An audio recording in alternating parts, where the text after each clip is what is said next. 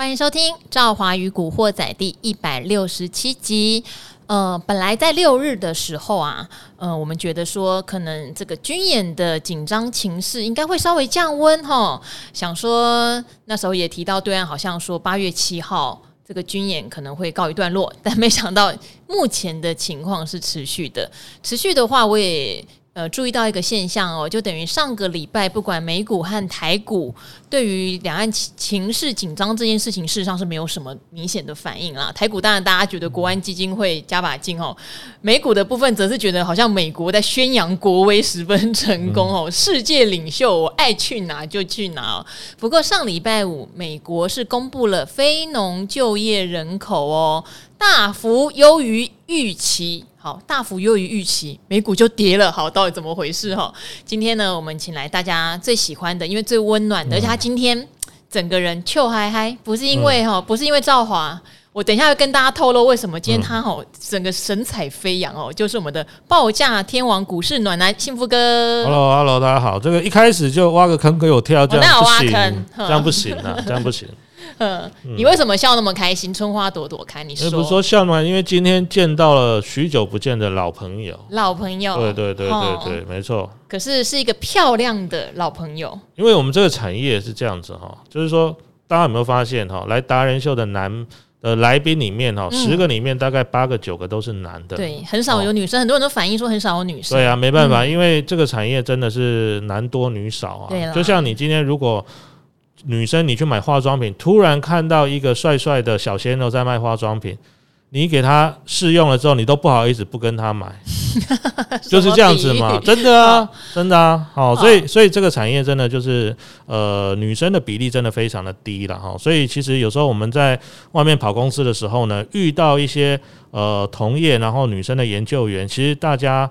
都会想要，特别是不只是我们了，特别是那个公司，我们拜访公司的高层，也会对他们特别有印象，嗯，对他们特别有印象。所以，我们刚刚在达人秀就讲，有时候去，诶，看到某一些场子，他们有来，其实他们问的，如果问的好的话，其实公司通常都会讲的更多一点，而且讲的更仔细一点。那我们在旁边跟着听，诶，其实也收获不少。好，他讲的是哈，今天晚上理财达人秀，我们有哈很少见的非常漂亮的女来宾哦，是在投顾界当到总经理了，对对对，真的不简单。所以，如果大家有兴趣哈，听完古惑仔，晚上记得哦，打开电视或是九点看一下。YouTube 看一下幸福哥是不是今天真的哈面泛红光？没有没有，就见到老朋友很开心哦！不要不要不要再把我这个我的名声都被你讲讲成好像很奇怪。哪有？我们都是讲幸福哥是幽默暖男哦，okay, 平常看起来忠厚老实。好，是是是好，我们今天暖男要来告诉我们什么？要来送一点股市的暖。嗯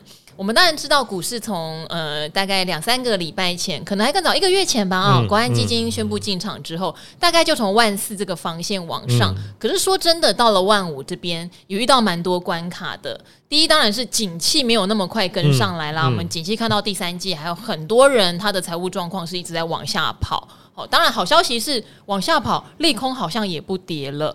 那第二个，我们有一些国际紧张的局势啦，哈，那个裴洛西上个礼拜来台湾，事实上让这个呃台美中甚至韩哦，韩国都有点压力哦，对，就是总统都避不见面这样子。好，所以这个国际局势的紧张，还有两岸的紧的那个战情的升温，哈，也让台股有点虽然没有大跌，可是也有点却步不前。好，所以这边的话，呃，幸福跟我们的投资人其实来到有点十字路口哈，在国安基金进场的时候，没有大力做多的投资人，现在你说他要买也不敢，所以我们看到今天的成交量只剩一千七百多亿哦。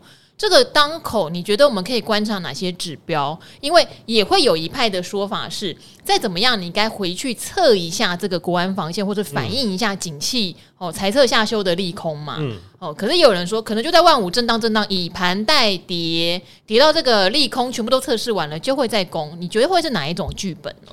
呃，其实大家应该会觉得说，好像最近哦，嗯，不好做了哦，因为大盘弹了一千点，但是个股的差异性还蛮大，而且现在就顿在这儿。对对对对对，因为其实哦，市场如果说要像比如说前两年一个大多头的话了哈，我大概把股市呢，我们可以把它拆成所谓的四等份哦，所谓的四等份，第一个就是资金多还是少哦，资金多还是少？这个当然就跟联总会的政策啦，或者说这个利利息现在高还是低有关系，就是资金水位的多跟寡。再来第二个就是市场情绪嘛，哦，我想五月六月那种跌法，可能大家都吓坏了哈，很少人呢在可能特别是这两年进股市的，没有人看到哇，整个六月好像几乎是雪崩式的跌法了哈，一天可以跌三百点、四百点，而且还不止跌一天，可能连续两三天，呃，一个礼拜就可以跌一千点，可能很多人这两年进股市的都还没看过。再来就是股市的位阶，当然从一万八千六跌到这个最低有破一度破万四嘛，吼也跌了四千多点，所以位阶上也是有经过修正。那最后一个就是公司获利了，哦，公司获利，那公司获利的好跟坏呢，也会影响到这个股市的行情哦。所以大概呢就是资金、情绪、位阶跟公司获利这四项哈。那现在呢？资金还在收缩嘛？哦，联总会九月啊、十月甚至年底还会再降息嘛，所以资金还在收缩。哦，对，还会还会收缩，还会升息哈。然后呢，情绪上可能大家之前被惊吓，现在没有那么怕了，但是还是有点怕了。哦，即使不让你惊了，但是。加减还是会怕怕的了哈，那位阶呢，其实有修正过四千点哈，算是一个中间哈偏低的一个位阶。再来公司获利很多最近都在下修，所以呃之前很多人说哈，这个国安金一进场哈，台股就要 V 转了哦。但是其实我们刚刚讲那四个条件里面，很多其实现在还没有到位，还需要点时间来化解。所以大家也不要觉得说，好像国安基金进场就是万灵丹了，好像国安糖浆灌下去就没事了哈，不是这样子的哈，就是我们还是要。搭配其他的条件来看，那当然，因为现在好消息也有，坏消息也有，所以呢，股市它就变成多空在拉锯哦，所以大概就是在呃一万五千点这边来回去做一个高低震荡，或者说呢这边区间去做一个震荡。但是呢，只要不是像五六月那种就是全面性的下杀啦，其实营收好的，第二季财报好的，其实还是有表现哈。我想这两天大家可以看到，像一些网通啦，哦，甚至包括像是一些工业电脑今天有下跌，但是很多是过。高之后才回档的哦，那还有包括像是一些，比如说最近还有比较强的，像那个呃高尔夫球哦相关的哦，对，最近表现也不错哈，所以其实这些公司呢，如果大家仔细去看哦。这些公司呢，大部分都是做什么？做外销出口的哦。然后呢，第二季的订单也好，营收也好，都表现不错，所以人家缴出了一个不错的财报。那你市场如果不是全面性的下杀，资金呢，当然就会自动去找出口。就像那个《侏罗纪公园》里面讲的哈，生命自己会找到出口。资金呢也会自己找到出口。既然很多的消费型电子哈，这个上半年不好，那当然可能第三季还在库存调整，资金往那个方向去，对他们来说的话，可能就比较不利了。所以他们就要去找第二季还不错，那第三季呢，预期应该也会表现还不错了。所以这些个股呢，就成为目前盘面上哈资金会往那个方向去的一些方向跟标的哦。哎、欸，我跟幸福哥讨论一下网通好不好？嗯、好，好，因为网通啊，兆华很早以前也有琢磨过。不过网通的麻烦就是它的厂商其实很多，对。然后呢，就是小型厂杀价竞争啦，或者是说他们有一些产品是比较克制化，量不多，所以这也是他们去年为什么抢不到晶片的原因哦。然后。呃，今年的话，到底要怎么评估这些网通厂？因为小厂很多的关系，嗯，是不是我们就比较 focus 在所谓还是有一点地位的龙头大厂会比较安全？嗯，因为小厂有时候说实话啦，以前的印象。一杀价，大家都没利润。嗯、你看，其实网通厂以前也是好多家都是超级低价股。对对。哦，今年我看到中磊今天一百块以上，我就有点吓到。中磊也一百了哦。嗯。然后智邦当然不用说，去年就已经三四三百多块钱了。嗯、到底怎么去判断网通族群我要投的首选是什么？呃，网通族群是这样子哈，就像刚刚兆华讲的哈，过去来说的话，因为。呃，厂商非常的多了哈，大概至少以台湾来说哈，有挂牌的可能就至少二三十家、三四十家了。那过去一段时间，因为中国大陆的杀价竞争哈，其实大家都苦哈哈的，要么你就是杀价抢单嘛，不然的话呢，你可能就只能眼睁睁的看着这个订单哈被别人用更低的价格抢走，就看你要不要做了哈。那赚呃要做的话，就还是可以勉强赚一点，但是赚不多哈。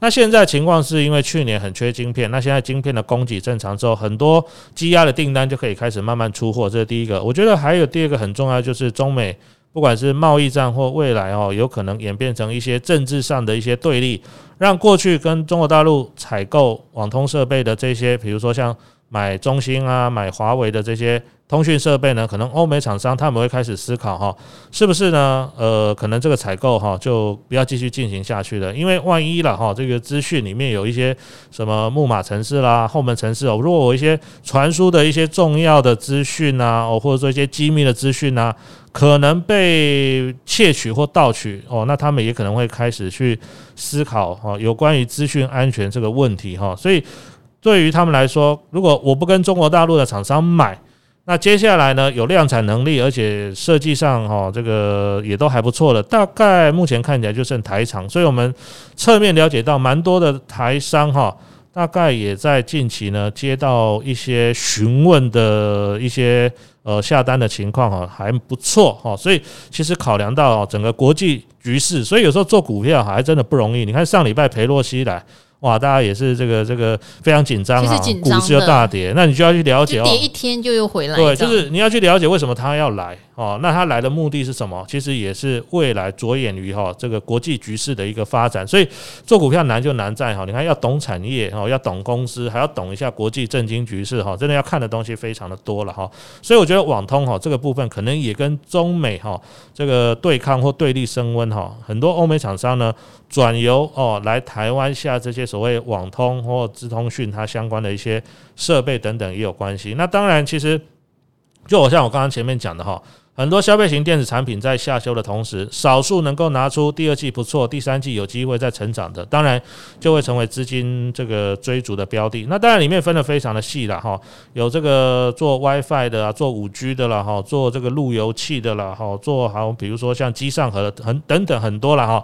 那今天我们在达人秀里面会有一张表哈，里面呢会有一些呃简单的分类哈，那里面当然其实没有涵盖全部的一些网空股，但是呢。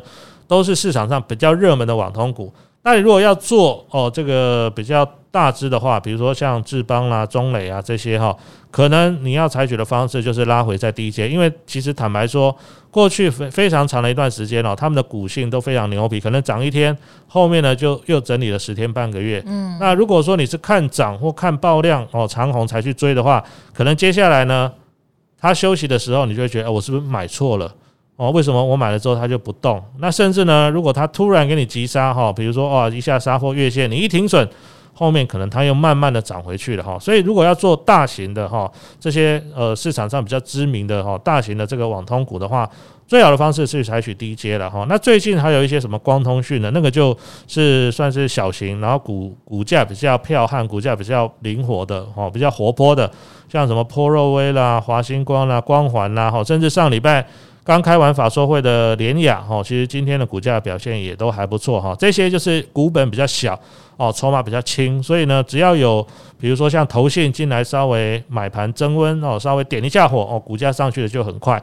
所以就要看每个人的对于哈，你觉得我说诶，我我可能就是这个亿万大户哈，我想一次买个一百张两百张之类的哈，你可能就要挑中磊哈，挑智邦这个量比较大。但是如果说你是小量操作，我就买个一两张的话，那那但是我又觉得我想这个这个波动大一点哈，这个股价活泼一点的话，你可能就可以挑我们刚刚讲的这些股本比较小的中小型的哈网通概念股哦。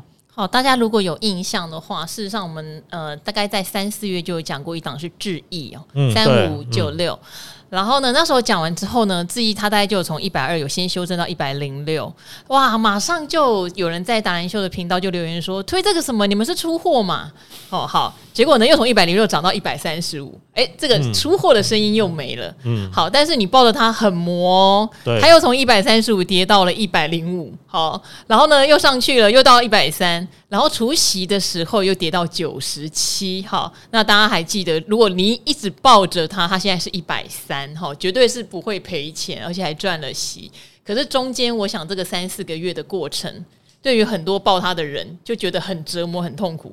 好，如果大家是密集盯盘者哦，网通最好就是低阶，是哦，真的也没有。嗯、说实话哦，这三四个月，你看股市从这个万七万八一路跌到万四，你报这些网通的股票啊，如果你都没有管它，事实上你是没有赔钱的，应该多多少少都是赚钱的。嗯、可是中间应该大部分人都被洗掉了。哦，一个风吹草动，可能觉得有压力就卖掉了。但是这验证一个什么事情？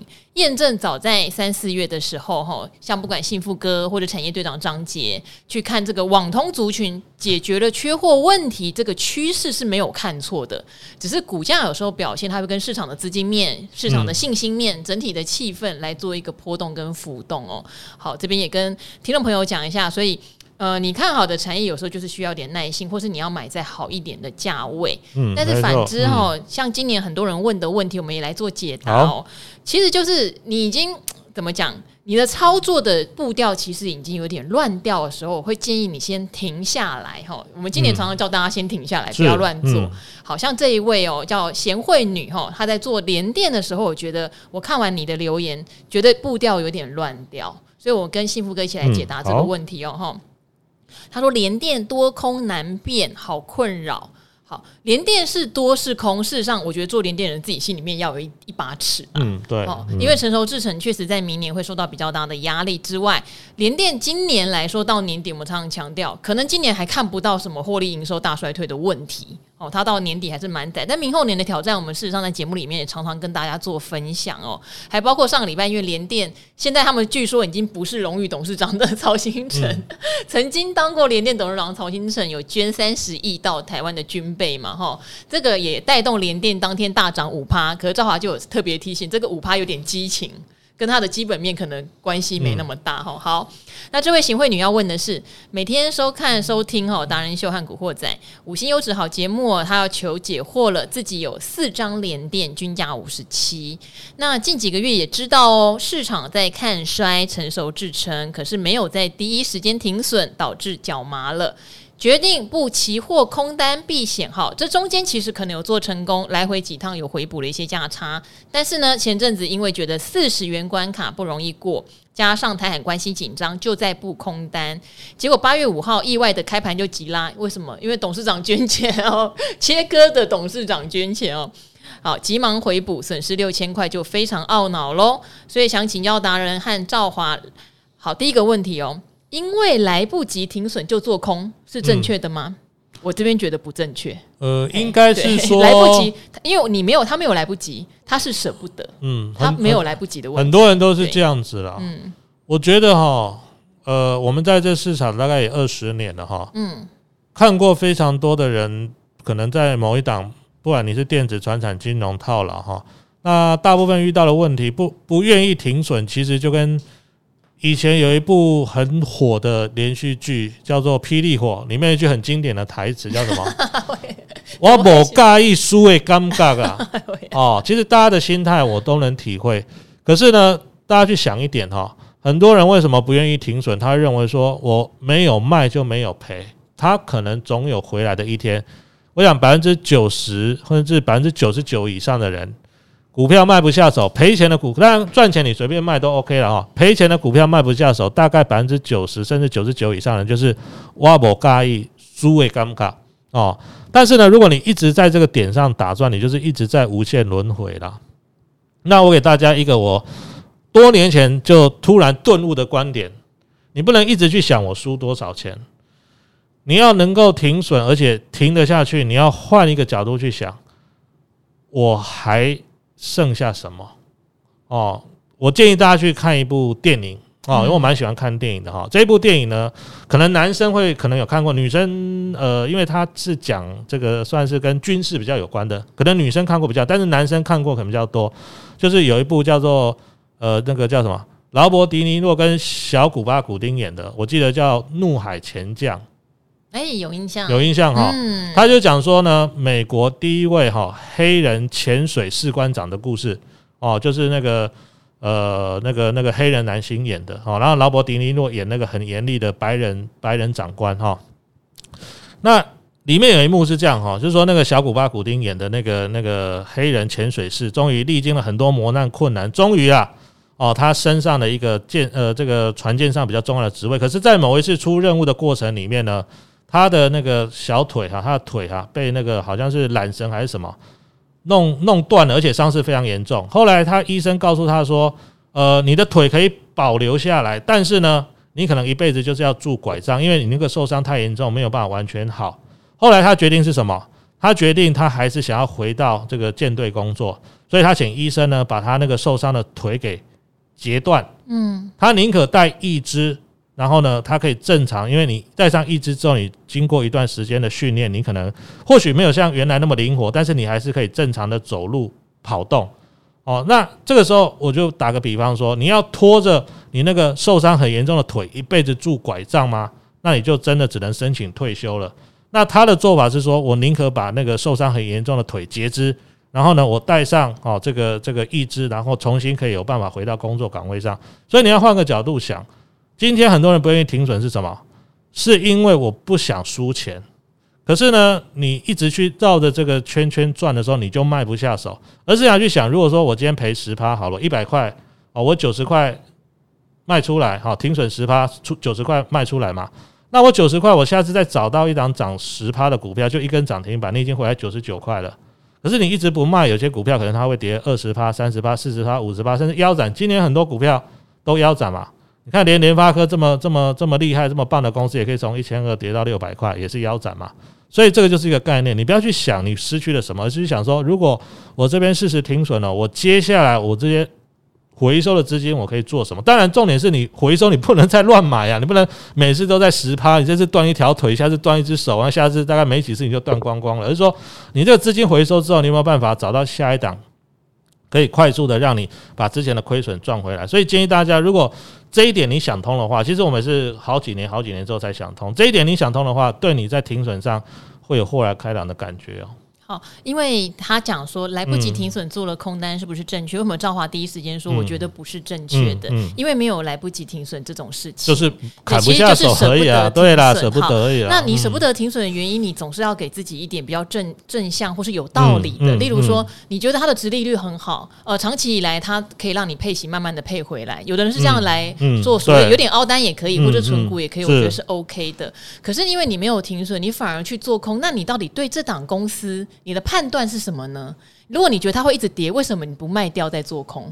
嗯，对。那如果你觉得它会涨回来，你去做空本来被嘎的风险就很高啊。现在问题在于说，你根本无法判断你做它多跟空的标准。就你对联电其实没想法，嗯，没想法，你又做这么积极，对，那被嘎不是刚好吗？对啊，应该是说他现在就是有一点是这个，你还没有搞清楚你到底对联电的态度是什么吗？他现在应该是靠感觉在做这些操作，对，就是靠感觉，对对对对，靠感觉了哈。就是说他还没有一套自己完整而且可以稳定赚钱的方法，就是他觉得好，可能他就买了，或者他觉得比如说啊，最近在军演，可能这个大盘不好，他可能就去空期货，那没想到哎，突然礼拜五变成大涨。哦，所以可能他在还没有一套自己的这个呃比较固定的哈这个稳定的思维逻辑之前，我个人是觉得了哈，就是说你可能不用操作这么积极，因为有时候你越想赚快钱，有时候可能赔的几率也高了。嗯，好，然后第二个问题，他说如果遇到被嘎空的情况，应该反手做多吗？括号可是本来手上就有多单，其实这两个问题是。一样的一体两面，嗯嗯、就是你要先认清楚，你到底对它的前景，你是想觉得多还是空？对，如果说你今天只是因为站在十字路口，你用期货做避险，把你的获利锁住，或是把你的亏损停住，是可以的嘛？嗯、对不对？因为呃，我们幸福哥有期货分析师的执照嘛，嗯、我们期货通常是拿来做避险的。嗯，可是像如果你是希望能够透过来回操作获利，其实权证小哥有教过。例如说，它跌到超跌就地板股的时候，他会建议你那时候就买一些起来。那因为会反弹，反弹的时候你就新股老股其实同时之间一起把它卖掉，嗯，会比较能够减少你的亏损。哦，但是小哥在教的时候也提说，其实这也是比较积极的做法。通常来说，你脚麻的人不太容易做这么积极的布局，所以还不如先学会停损，只要做一件事就是停损，就不用来回那么难。然后你又做错边，就更懊恼。好、嗯、好，所以刚才我们呃幸福哥特别讲了一个怒海潜舰的故事哈，就是告诉你有时候拖了一条残废的腿，来来回回希望它会好，事实上误了你一生。嗯、但是如果你狠下心截肢截掉，一只装上，重新复健，你是往什么方向走？你是要往我还是要从军，我还是要积极，我还是要活动？哦，这个方向去走，那你就会做对方向。嗯，好，不知道会不会大家觉得很抽象，所以我觉得很具体。嗯、对啊，因为有时候。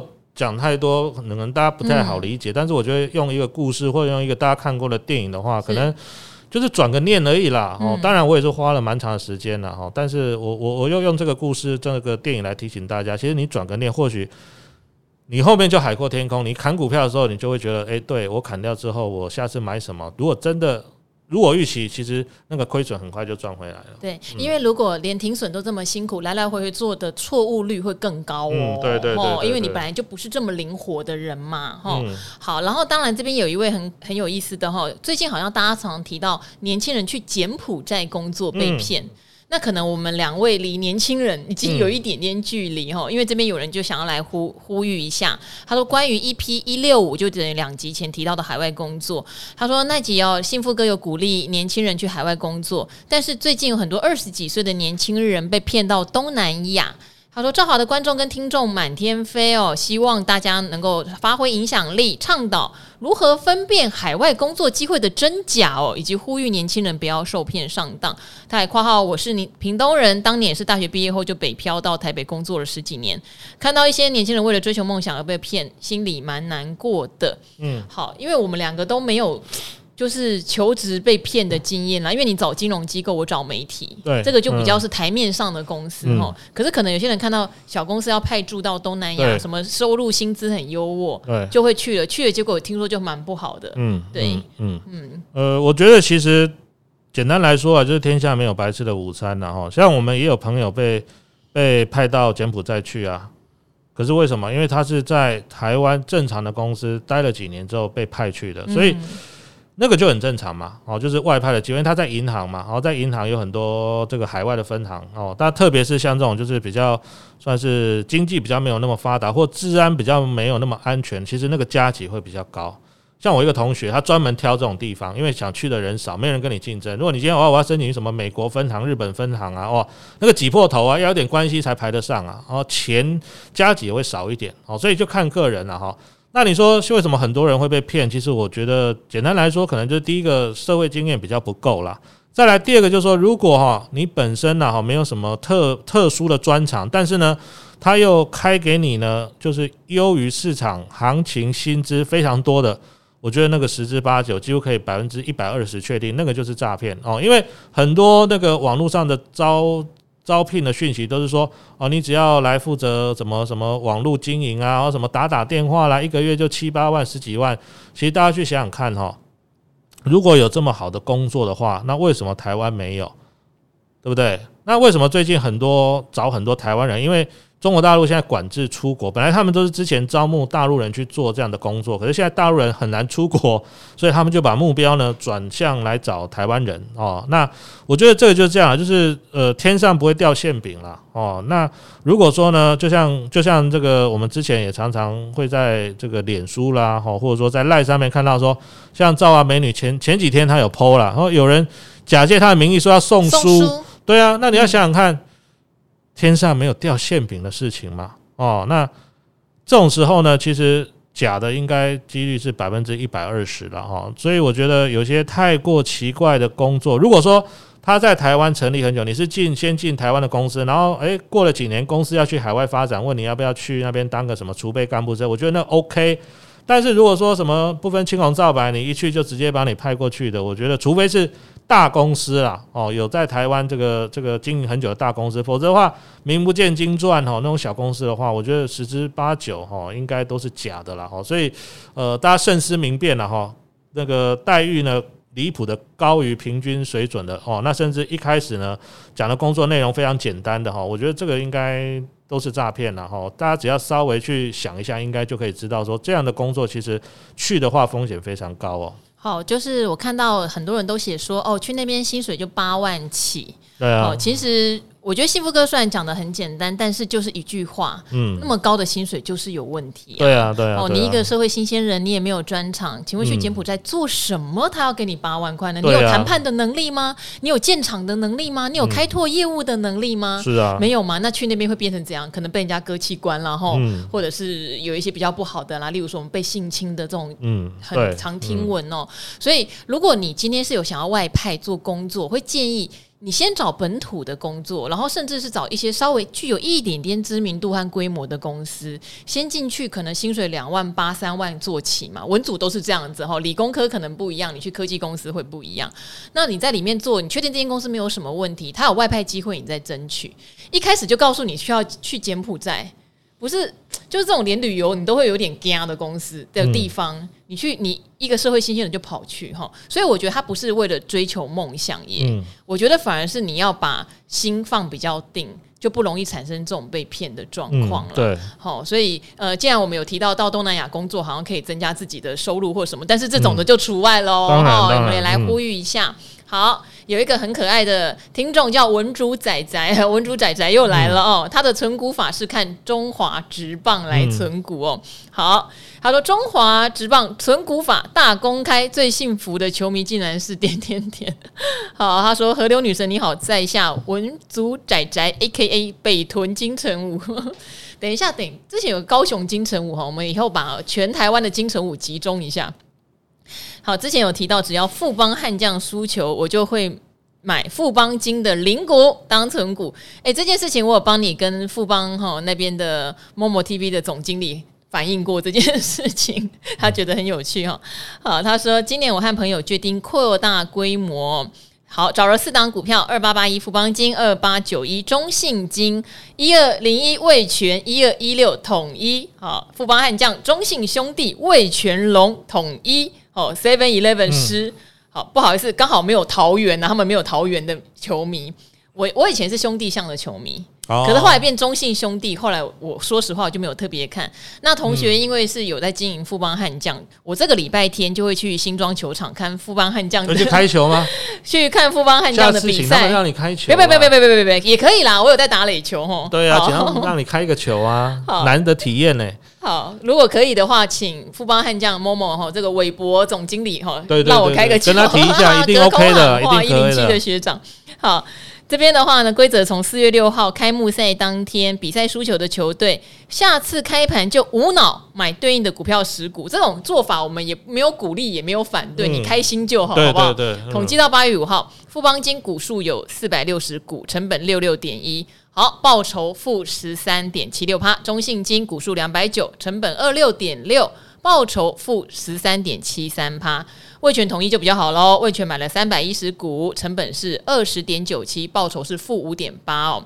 统一买了三百四十股，成本是六十七点一零一，报酬是负一点八一。好，因为今年是空头年，所以报酬是负报酬不意外哦。比较意外的是，两个金控，两个食品，结果食品的稳定性大胜金控，所以呢，就想问了：如果稳定存股，是不是食品股的安定感大于金融股，还是因为今年的金融股多灾多难比较特殊呢？其实我觉得他自己也回答了耶。是啊，每个人讲完一大串之后就回答了。嗯、好，嗯、幸福哥觉得呢？其实金融产业跟食品产业，大概我们生活中。都不可或缺了哦。那差异性就是在于说，第二季哈，整个全球股汇是动荡都非常大，而且呢是股汇双杀，这是非常难见的一个情况哦。我觉得我有去统计过一个资料哈，大概近五十年以来，通常哈股市跟债券它是一个跷跷板，就是股市跌，债市会涨，或者说债市跌，股市会涨。所以为什么常常有人说要六次股债哦去做一个资金配置？过去这样子，其实基本上。都可以 hedge 你的风险，balance 你的这个风险。但是今年啊，特别是第二季的时候，很特别的是，股市跟债市都在跌，而且都跌不少哦。所以为什么像一些寿险为主的公司哦，第二季会要认列哈，甚至之前闹得最大的就是那个南山人寿嘛。哦，会拖累到润泰全、润泰新，就是因为第二季哈，他们国外投资非常多的股票跟债券，有非常大的一个账上未实现损益。如果照旧的会计制度的话，可能呢这两家公司哦，润泰全、润泰新净值就可能被打到是负的哦。所以呃，我想最近金融股、金控股表现比较不好了哈，可能就是这个原因了哈。那只是说呢，如果拉长时间来看的话哈，等到这个股债回升。甚至包括像如果过一段时间了哈，如果疫情没有那么紧张哈，那个呃防疫理赔的保单那个事件能够解决的话哦，其实金融股长线来看，它还是我觉得可以去做中长期的一个观察了哈。那食品股更是我们生从生活中不可或缺，不管是统一或味全，特别是统一哦，它还有开统一超商嘛哦。那其实我们每天生活当中，你每天不管进这个统一超商、全家、莱尔富等等哈，大概我想至少一天两天之内至少都会进去一次吧。像我自己应该至少一天之内都会进去过。这超商一次，所以它也跟我们生活密不可分，这也跟景气啊好不好没有什么太大的关系哦。所以它的稳定度呢，又比金融股以及金融股来的更好哈。所以我觉得，如果说你是要用这种纯股的话啦哈，因为你买的刚好就是都有职棒球队的公司了哦，那我觉得其实也也是不会说莫名其妙公司就不见了哈，是 OK 啦。但是长线来看的话，食品股的稳定度其实。我觉得是比较好一点，这个没错，因为跟我们日常生活不可或缺。而且我们家常常讲哈，你可什么东西都可以省哦，可以少买一个手机啊，可以少买一些电子产品。但是呢，你可能每天还是要这个吃饭嘛，还是要喝水嘛，哈。那这些其实都是我们的食品股呢，哦，它的一个优势所在。当然，换个角度想，有时候股市大涨的时候，食品股可能不会动，为什么？因为他们的获利太稳定了哈。所以像这种投资法的话，可能就是要拉长时间来看，那个效果才会慢慢出来哦。其实这个投资法只是增加你的乐趣啦。对了，我觉得这四档你这样零股零股买，我个人不觉得有什么问题，除非你是想在今年就搏一个输赢。对，好，因为你自己也知道今年空头年嘛。那呃，以富邦金来说，又是寿险占它很大比重的，所以它一定会受到刚刚幸福哥讲的，它的投资部位不管债跟股都减损。可是要注意的是，像富邦国泰，他们还持有蛮多像不动产，然后或者是说他们的债通常啦，应该是以美债居多，不像有些金控会。踩到比较奇怪的债，所以美债的问题是没有关系啦，价格跌，它现在净值是减损，对它有点影响。可是如果明年美债的价格回来的话，它这个就会又净值上补回来，它有点像是纸上的消涨，对它的真正实体获利不见得有那么大的伤害，只是它的股票投资就不一定了啦。哦，所以今年如果买金融股，你当然很容易买在它获利的高点。可是如果你把它拉长到五五年到十年来看，你在金融股修正的时候，例如说修正到疫情前那样的水位。位到时候你再多加一点的话，我个人觉得金融也算蛮稳定，尤其是买的是大型金控，我觉得问题不大。那食品股的小缺点是，食品股的殖利率其实都不是那么好哦，可以注意一下，它股价很稳定。它的贝塔值都很低，所以大盘在跌的时候，有时候食品股是不动如山。可是食品股因为本益比相对也比较高一点，所以食品股的值利率就没有那么漂亮。这个你也可以参考。那至于你们要怎么读哈，真的就好玩而已啦哈。嗯、那就祝福你喜欢的球队能够赢球，我觉得这个可能比较重要哦。如果你真的是职棒球迷的话，好，最后的话我们来回答一个很可爱的问题哦，因为他说他有投履历给我，为什么我好像？没有采用，好，我们也来看一下你的问题是什么哈？你说一个财经媒体人的告白，你说之前有发问过了哈，呃，你可能是问的股票问题啊。不过身为 Podcast 的元老粉丝，刚好在四号的时候听到听众对财经媒体的提问哈。其其实去年曾经在求职网。看到您东森旗下的职位有空缺，因为身为新闻系毕业的新鲜人哈，以及理财达人秀忠实观众的我，就寄 email 附上履历和作品印证相关职缺，后续没有得到任何回应，呃，不知道是沉到海底还是被刷掉了呢？哈。呃，至今虽然已经在同业发展，但是还是想了解，身为财经领域主管的您，对选材的要求应具备什么条件？又如何建议新鲜人进入这行有哪些需要充实，或在入职后需要突破的部分？哈，非常谢谢 Goldness 的。回复哈，女神的回复，诶，因为东森很大哦，东森有八个电视台，然后也有一个数位媒体事业部，所以我真的不晓得你寄到的是哪一个部门啦，这个是其一，然后再加上因为有另外一家媒体叫 ET Today，因为它早年是东森电视旗下的网络部门，叫东森新闻云，可是后来切割出去，它就叫 ET Today 新闻云。跟东森没有任何关系的，股权上也都没有交叉，可是很多人会把两家混在一起，所以我不太确定你是不是投到 ET Today，然后觉得是我们这里，这些我还都不确定哈。但是假如你今天是投到东森财经新闻台，哦，或是东森数位这边的财经官网，哦，那就是跟我有直接关系，没有错。那如果没有用的话，我觉得啦，原因可能不外乎是两个。第一个是我不晓得你附的履历是不是真的你对财经有兴趣，因为对我来说做财经媒体是全世界最辛苦的媒体哦。因为我的同业哈，我的同学当初都想进哪里去跑娱乐啊，对，去跑消费啊，哦，或者有一些有理想的去跑立法院啊，哦，然后有一些喜欢呃喝酒去跑社会，门槛比较没有那么高。跑财经就是我有能力，我就像幸福哥去做分析师了，我还是给你跑财经，念那么多数字，研究那么多股票。然后薪水领那个三万块钱，工资比较好啊，可以认识大老板呢。我们是没有这个机会，没这个长相啊。没，我跟你讲，很多人，然后女生的话又通常不喜欢数字，所以幸福哥刚刚也讲为什么做。研究员的女生那么少，对，嘿，女生不喜欢数字，像我这种很喜欢数字的比较少一点，嗯、对，嗯、好，所以一般来说要进财经媒体的话，其实你履历上写你对财经很有兴趣，甚至你在大学的时候就有做一些股市操作也好啦，或是你有关注哪一些财经媒体，嗯，照理来说我不太可能不给你面试的机会，而且而且有一些金融执照，你大学的时候就可以考了，对，如果你要应征财经相关，你说哎、欸，我有什么？高业啦，我或者说我去考了什么保险，或者说相关金融证照，哎、欸，其实这个应该，我觉得应该有加分吧。这个要问我们这个这个这个赵华梅，绝对有。所以如果你是投真的是东森财经新闻台、嗯、或者东森财经呃东森数位的财经官网，嗯、你有写任何你对财经有点相关，我觉得不太可能没有机会。然后。呃，除非你写的是，例如你对娱乐很有兴趣，或者你附的作品都是网红类的，那我们可能就会觉得，哦，这可能你志不在此。这第一个，第二个，也有一个小可能，就是你可能是某个学校的新闻系。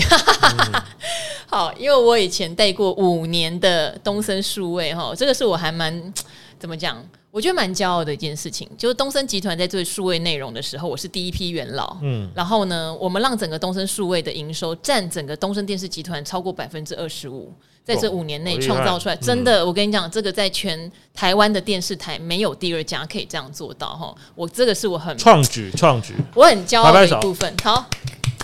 好，虽然现在我回财经台了 哈，好，但当时我管一个部门叫 YouTube 部门哈，嗯、这个部门它的工作内容就是把我们电视台或是我们网络自制的一些内容上传到 YouTube 做优化，嗯、因为你知道吗？每个平台不管你在 Facebook、在 YouTube、在官网哈，你的放上传的东西其实内容有时候要做差异化哦。像 YouTube 是喜欢一些长影片、嗯、Facebook 只能接受极短性的影片哈。你现在有一些知识性的可以放 YouTube，可是 Facebook 比较适合轻松娱乐，它其实平台有特性。嗯、好。总之，我带 YouTube 部门，它是我们很重要的一个营收来源。我需要带二十几个工读生，所以当然是到各大学校的新闻科系、大传科系，或是公共传播，或是口语传播都可以哈。可是里面就有某一个学校的新闻系很雷呀，对呀，也不止踩到一次。刚刚赵老师透露了五六次，嗯，哈，面试的时候临时就不来，放我鸽子，哦，或者是呃上班第一天就不来，或者上班三天就说做不来，哈。都是很奇妙，某一间的新闻系，嗯、所以后来到后来，我真的就发火，我就说以后这个这家大学的新闻系来的履历，我通常就是先不看呐、啊。嗯、所以这边也要呼吁说，大家哦，你要为你的学弟妹着想。就是说，你应征一家大公司哈的工作，东森也算大大媒体嘛。你应征了哈，就算你不喜欢，就算你后来反悔什么，我觉得也要好好妥善稍微处理一下，要不然你看变成这间学校的新闻系，我都很怕，因为我踩到至少五次雷，连续的，对，所以我不确定是不是这个原因。当然，我不方便公布是哪一间学校哦。好，当然，如果你还是对财经工作媒体非常有兴趣，我建议你再投一次，好不好？再投一次，然后你说你有听赵华与古惑仔，我就知道这是我们的小案。通关密语都出来了，还不赶快投一次？好 啊，理财达人秀也有在争气化哦，哈、嗯，因为我们这边跟赵华姐工作，我也不知道是幸福还是不幸。嗯，问一下允轩好了，我们这边有位可爱的知心妹妹，她说当然很幸福哈，我相信来我这边学到的财经知识跟股票投资的知识是真的很棒。我们最近有剪一支 promo 嘛，他就有讲到说。呃，其实他觉得我们整个团队很专业，可能是去别的地方录股市节目感受不到的，是吧？幸福哥？哦，是啊，是啊，都会都会被逼问、拷问呢、啊。好，吊起来打。对对对对对对，要准备很多，花很多时间准备的。好，嗯、所以幸福哥常不轻松，不轻松，不轻松，不轻松。所以如果想来理财达人秀跟赵华一起工作的，也很欢迎投履历过来喽。嗯、这边也一起征才了，好不好？嗯，好，那就很谢谢大家今天的收听，嗯、最后还做了征才广告。有想要投身财经媒体是很可贵的，我相信也会比跑其他线的新闻，我觉得我自己个人觉得更好啦。因为你会有很多投资的好的资讯跟观念。嗯，我觉得对于大家领一份死薪水，如果对前途觉得茫茫吼，了解投资绝对是一个非常非常珍贵的资产哦。好，欢迎大家加入东森财经。好，那谢谢幸福哥哦。好，谢谢，谢谢幸福哥。那我们今天就跟赵怀宇古惑仔的朋友一起说拜拜。哦，下次见，拜拜。下次见，拜拜。拜拜。